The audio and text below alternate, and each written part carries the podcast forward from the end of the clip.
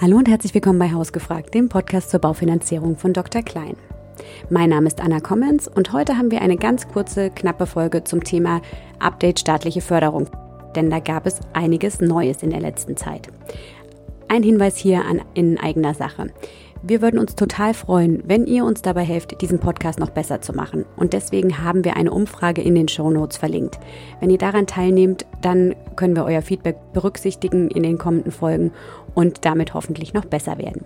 Aber zurück zum Thema KfW. Wer wäre dafür besser geeignet als meine liebe Kollegin Bettina Martins-Brünzloh? Sie war schon einige Male hier zu Gast und kennt sich einfach bestens mit dem Thema staatliche Förderung aus. Deswegen freue ich mich, dass sie die Einladung angenommen hat. Hallo Betty.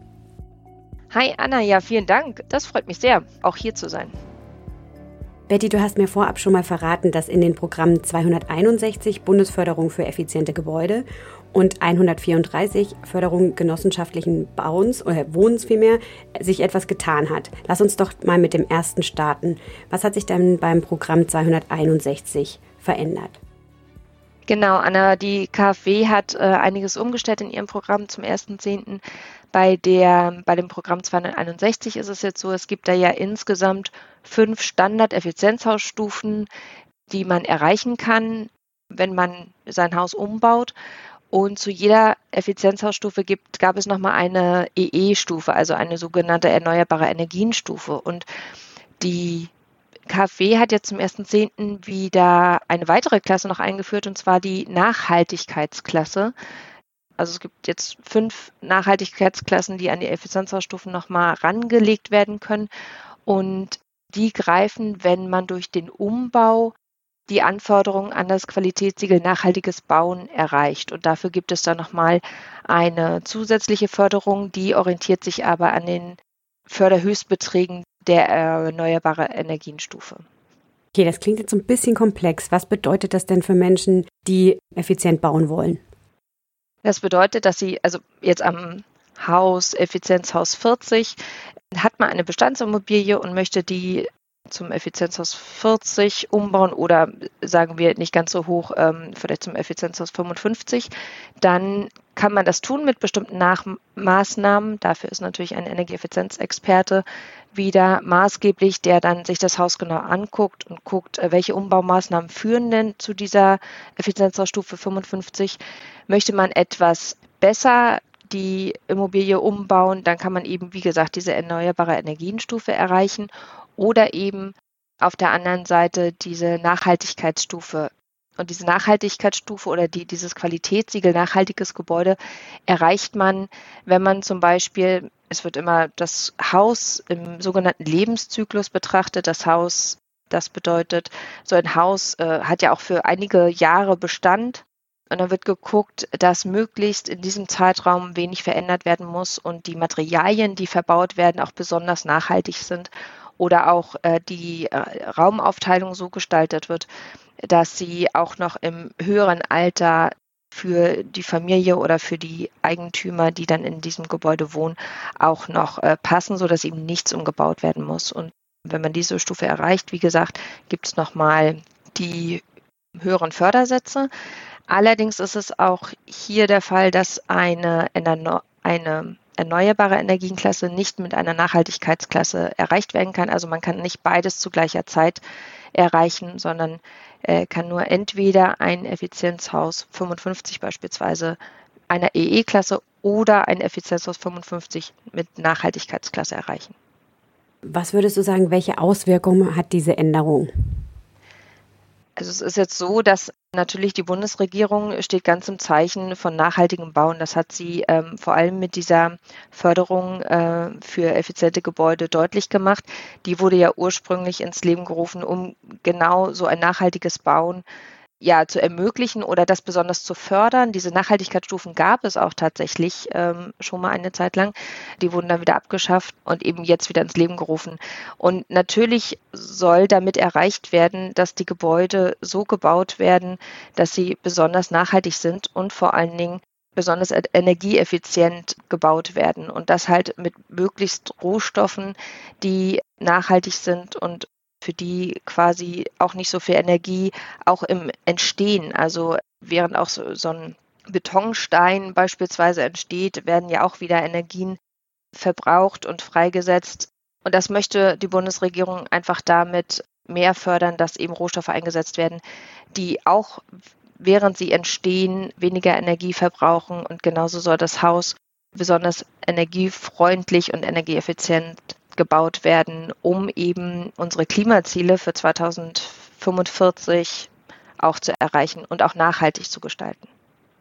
Und würdest du auch sagen, dass das ist ja das eine ist ja die Seite der Nachhaltigkeit, dem Klimawandel entgegenzuwirken, aber ist es durch diese Veränderung der Förderung auch interessanter, ist dieses Programm auch interessanter für mehr Menschen?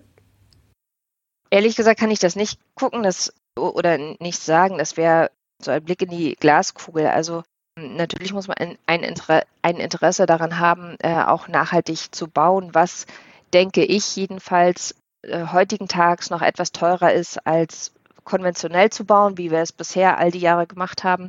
Aber mit dem Kurs, den die Bundesregierung fährt, denke ich, dass es äh, nach und nach erschwinglicher wird, auch genau so nachhaltig zu bauen. Das sieht man an den Photovoltaikanlagen.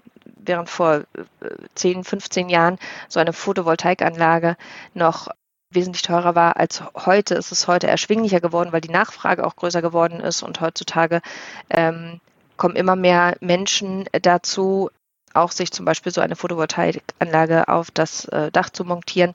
Und so nehme ich an, wird es auch mit diesen nachhaltigen Bauen und nachhaltigen Gebäude auch gehen. Jetzt hatten wir noch über das Programm 134, die Förderung von genossenschaftlichem Wohnen gesprochen. Das klingt ja erstmal nicht nach Eigenheim. Warum kann das trotzdem für unsere Hörerinnen und Hörer relevant sein? Genau, das klingt erstmal nicht nach Eigenheim. Es ist ja so, dass für manche Wohnungen genossenschaftliche Anteile erworben werden mussten und dafür war das Programm auch da, um genau das sich leisten zu können. Jetzt ist es alles allerdings so, seit dem 1.10. ist es auch möglich, die Förderung für Genossenschaftsanteile für einen Neubau zu erhalten. Das heißt, wenn sich eine Gemeinschaft zusammentut, die eine Immobilie neu bauen möchte und Anteile an einer sogenannten Genossenschaft erwerben möchte, dann können Sie das mit diesem Programm tun. Es ist jetzt allerdings so, dass seit dem 1.10. der Tilgungszuschuss, also man muss dazu sagen, das ist eine Kreditförderung mit Tilgungszuschuss. Das bedeutet, dass nochmal in einer bestimmten Höhe der Kredit reduziert wird. Und der Tilgungszuschuss lag damals bei 15 Prozent und jetzt seit 1.10. liegt er bei 7,5 Prozent, was erstmal natürlich um 50 Prozent eine Reduktion bedeutet. Allerdings äh, wurde der Zinssatz auch wesentlich günstiger. Und zwar liegt er jetzt aktuell, muss man sagen, mit 12.10. Äh, liegt er bei 0,59 Prozent. Und das ist schon ähm, eine sehr attraktive Förderung damit. Das heißt, ich kann mir, wenn ich mir überlegt habe, ich möchte vielleicht mit Freunden zusammenziehen, vielleicht auch so ein Mehrgenerationen-Wohnen, oder sowas, dann kann ich eine neue Genossenschaft gründen und von günstigeren Zinsen profitieren mit diesem Programm. Genau. Mhm. Jetzt haben wir schon mal kurz über die Strategie der Bundesregierung gesprochen und ähm, es gab ja auch den Wohnungsgipfel Ende September und der stand ja auch ganz in diesem Thema, wie wird erneuerbare Energien, wie wird äh, nachhaltiges Wohnen nicht zu einem äh, sozialen Thema, wie kann man Kosten sparen. Und ein Outcome ist ja dieser 14-Punkte-Plan, wo es auch darum gehen soll, dass die Anforderungen für energiesparendes Bauen nicht wie geplant erhöht werden. Und das ist ja auch so ein bisschen das, was wir bei dem Programm 261 gesehen haben. Also doch ein Stück den Menschen auch entgegenzukommen und nicht ganz rigide zu sein, um es auch ähm, leistbarer zu machen. Und auch bei dem Kauf von oder Bau von Wohnungen für Familien möchte die Bundesregierung da weiter unterstützen. In dem Zusammenhang hat ja auch das Programm 300, dieses ähm, Wohneigentum für Familien, für sehr viel Furore gesorgt. Denn das gab ja sehr viel Kritik daran. Wir haben darüber auch schon mal gesprochen. Auch da wird sich ja jetzt was ändern. Was ist denn das genau? Genau, das Programm ist zum 1.6. gestartet, also eigentlich noch gar nicht so lange her. Allerdings äh, stand das Programm ganz lange in der Kritik, weil ähm, damit ausschließlich ein Neubau für eine Familie gefördert worden ist. Und zwar mit einem maximalen Förderbetrag von 240.000 Euro bei, einer, bei einem maximalen zu versteuernden Einkommen von 60.000 Euro bei einem Kind. Also wer ein, wer ein Kind hatte und ein Einkommen von maximal 60.000 Euro, der konnte von dieser Förderung profitieren. Jetzt war die Kritik daran, dass ein nachhaltiger Neubau, denn man muss eine gewisse äh, Nachhaltigkeit nachweisen mit diesem Programm, nicht günstig finanziert werden kann. Also ähm, die Vermutung war, dass äh, ein Neubau nach den Anforderungen aus dem Programm Wohneigentum für Familien, dass das so teuer ist, dass das mit einem zu versteuernden Haushaltseinkommen von 60.000 Euro überhaupt nicht möglich ist. Da hat die Bundesregierung jetzt nachjustiert hat zum 16.10. die Förderhöchstgrenzen erhöht und hat auch die Einkommen, Einkommensgrenzen erhöht. Das heißt, ab 16.10. ist es möglich, bei einem maximal zu versteuernden Einkommen von 90.000 Euro bei einem Kind äh, eine Förderung von maximal 270.000 Euro zu bekommen man könnte jetzt so ein bisschen subsumieren, gut gemeint, aber nicht gut gemacht, wenn man so schnell nachbessern äh, muss. Im, Im Prinzip ist es ja immerhin gut, dass nachgebessert wird. Und wenn wir bei den Themen sind, die für viel Furore sorgten und auch sehr viel Debatten auslösten, dann ähm, ist es ja auch so, dass das Gebäudeenergiegesetz, das sogenannte Heizungsgesetz, jetzt durch ist sozusagen wirklich und ab äh, 1.1.24 in Kraft tritt. Was kannst du da denn zu noch sagen? Was ist denn jetzt genau verabschiedet worden nach dieser langen Debatte? Ja, ich hatte ja schon gesagt, dass die Bundesregierung in den letzten Jahren diesen Pfad hin zu erneuerbaren Energien und Nachhaltigkeit absolut weiterführt und das hat sie auch mit dem Gebäudeenergiegesetz getan. Es ist also ab 01.01.2024 nur noch möglich, Heizung auf äh, Basis erneuerbarer Energien einzubauen. Aber das klingt jetzt erstmal ganz hart. Ähm, man muss dazu wissen, dass äh, der Plan, also bis 2045 die Nutzung fossiler Energieträger im Gebäudebereich zu beenden, dass der weiter verfolgt wird. So, und ähm, jetzt gibt es aber besonders für bestehende Gebäude, gibt es beispielsweise eine Übergangsfrist. Also klingt jetzt ein bisschen kompliziert, aber in Städten unter oder nee, in Städten ab 100.000 Einwohnern wird es erst ab 1.7.2026 Pflicht sein, diese Heizung äh, auf Basis erneuerbarer Energien einzubauen. In kleineren Städten ist die Übergangsfrist sogar noch länger. Das gilt erst ab 1.7.2028.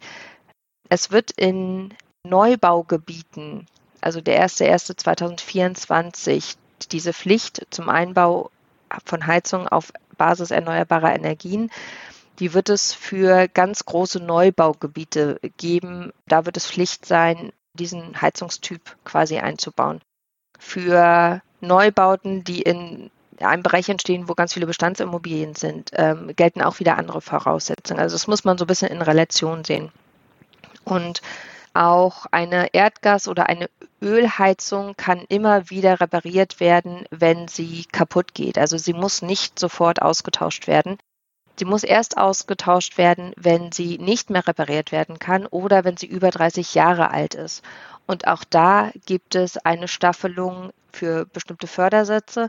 Aber auch die neue Heizung, die dann auf, au, eingebaut wird, die darf durchaus mit Öl und Gas weiterlaufen, muss allerdings zu 95%, äh, Blödsinn, nicht 95 Prozent, zu 65 Prozent aus erneuerbaren Energien bestehen. Also wie gesagt, das muss man so immer ein bisschen äh, in Relation sehen. Allerdings, äh, was ganz klar ist, die Bundesregierung setzt auf Nachhaltigkeit und effizientes Bauen. Wenn man sich das jetzt anguckt und jetzt ist es eben der Fall, dass man in so einem größeren Neubaugebiet lebt oder äh, da eben bauen möchte, gibt es denn dann Förderung für diese äh, vorhaben? Also es gibt jetzt ja schon äh, die Förderung BG Einzelmaßnahmen beim BAFA. Darüber bekommt man jetzt schon eine Förderung für den Einbau einer neuen Heizung. Ab 2024 ist es dann so, wer eine klimafreundliche Heizung einbaut, der erhält eine Grundförderung schon mal von 30 Prozent, was ja eigentlich schon mal ganz ordentlich ist. Wer dann noch einen, ähm, eine Heizung einbaut, äh, die noch nicht 30 Jahre alt ist beispielsweise, sondern wenn man sagt, ach Mensch, ich ziehe mit der Bundesregierung mit, ich baue jetzt schon meine alte Heizung aus und entscheide mich für eine klimafreundliche Heizung, dann gibt es nochmal einen Geschwindigkeitsbonus von 20 Prozent obendrauf.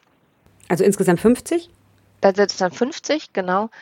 Und dann gibt es auch noch Förderungen, je nach ein zu versteuerndem Einkommen, die dann gestaffelt sind, denn die Bundesregierung möchte tatsächlich jeden mitnehmen oder möglichst mitnehmen, jedenfalls. Und wenn man das weiß, dann ist es tatsächlich eine Möglichkeit, ja jetzt schon sich ein gewisses Polster auch anzusparen, um dann bei Bedarf darauf zurückgreifen zu können und dann eben auch von diesen Förderungen oder auch gestaffelten Förderungen profitieren zu können. BAFA sagtest du für die Hörerinnen und Hörer, die noch nicht so tief in dem Förderthema sind, das ist das Bundesamt für Ausfuhr und was ist es noch? Wirtschaft und Ausfuhrkontrolle. Das Bundesamt für Wirtschaft und Ausfuhrkontrolle, so heißt es. Danke. genau, und da kann man Einzelmaßnahmen beantragen und auch ähm, sich darüber eben auf der Seite dann informieren, was da genau gefördert wird. Also ich fasse nochmal ganz kurz zusammen. In dem Programm 261 werden Nachhaltigkeitsklassen eingeführt und beim Programm 134, ähm, bei dem genossenschaftlichen Wohnen, ist es möglich, nun eine neue Genossenschaft zu gründen und davon sehr, sehr, sehr günstigen Zinsen zu profitieren. Und wenn es um das Thema Programm 300, bei dem Wohneigentumsprogramm, gibt es neue Einkommensgrenzen, nämlich höhere und auch höhere Förderhöhen. Und Wer sich im Zuge des GEG e für eine neue Heizung entscheidet, der kann auch von verschiedenen Förderungen profitieren, aber ganz unterschiedlich, wann man das sich entscheiden muss, eine neue Heizung einzubauen, nämlich das ist irgendwie abhängig, sagtest du, von der Stadtgröße, äh, von der Zusammensetzung Neubau, Bestand und die Informationsquelle dafür wäre das BAFA. Habe ich noch was vergessen? Nee, das klingt gut, super zusammengefasst. Ich hätte es nicht besser machen können. Ganz lieben Dank, Betty. Dann freue ich mich schon auf das nächste Mal, wenn es wieder neue Förder-News gibt mit dir und danke dir ganz herzlich, dass du heute zu Gast warst.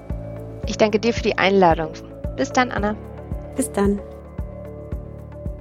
Wir hoffen, wir konnten euch mit dieser Folge einen guten Überblick über die Änderungen geben. Wenn ihr dazu noch Fragen habt, schreibt uns sehr, sehr gerne an hausgefragt.drklein.de und auch an dieser Stelle noch einmal die Bitte, Bitte nehmt an unserer Umfrage teil, denn wir möchten wirklich gerne besser werden und das können wir nur gemeinsam mit euch. Ganz herzlichen Dank schon mal und bis zum nächsten Mal.